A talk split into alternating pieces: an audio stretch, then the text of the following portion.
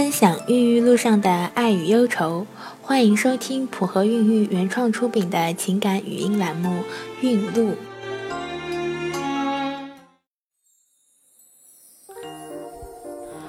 我第一次做试管婴儿，得到了两个胚胎，筛查后发现是一男一女。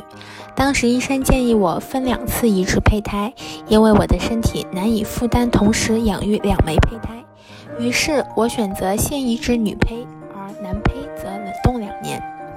现在他五岁，他三岁，从技术上说他们是双胞胎。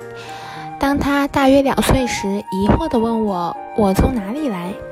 我们一直对做试管婴儿这件事抱开放态度，所以告诉他事实：当医生把姐姐放进妈妈的肚子里成长为一个婴儿时，医生把浩浩放进一个专门的冰桶里，直到两年后才把你放进妈妈的肚子里。他好奇地问我：“是放在我们家的冰箱里吗？冰箱里除了我还有什么？”我们不得不跟他解释说，不是你没有跟青菜萝卜放在一起，你只是一个超级小的豆子。爸爸解释说，我是一个豆子。他重复说了一遍，听起来很兴奋。也许有一天他会想知道，为什么姐姐先出来，他却不得不在冷冻室里等待。如果他真的问我这个问题，我要告诉他真相吗？我想象不出，如果我们当时放弃了它，我们是否会把它提供给医学研究人员，或者捐给其他不孕夫妇？有没有人想要我们的这个低等级胚胎？它还会在哪里被冷冻着，像世界上各地几百万个冰霜一样，一直在冷冻室里吗？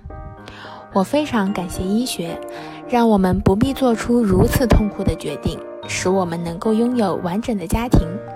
尽管他在培育到第五天时就被归类为等级不太好的胚胎，但他出生时比姐姐还要重零点九千克，姐姐是三千五百多克，他则有差不多四千五百克。虽然他有点多动症的倾向，今天磕这里，明天碰那里，总是让我不停的担心，这个从冷冻室出来的低级生物到底正不正常？然而事实证明，它很正常，甚至可以说是非常完美。是的，我就是觉得它完美。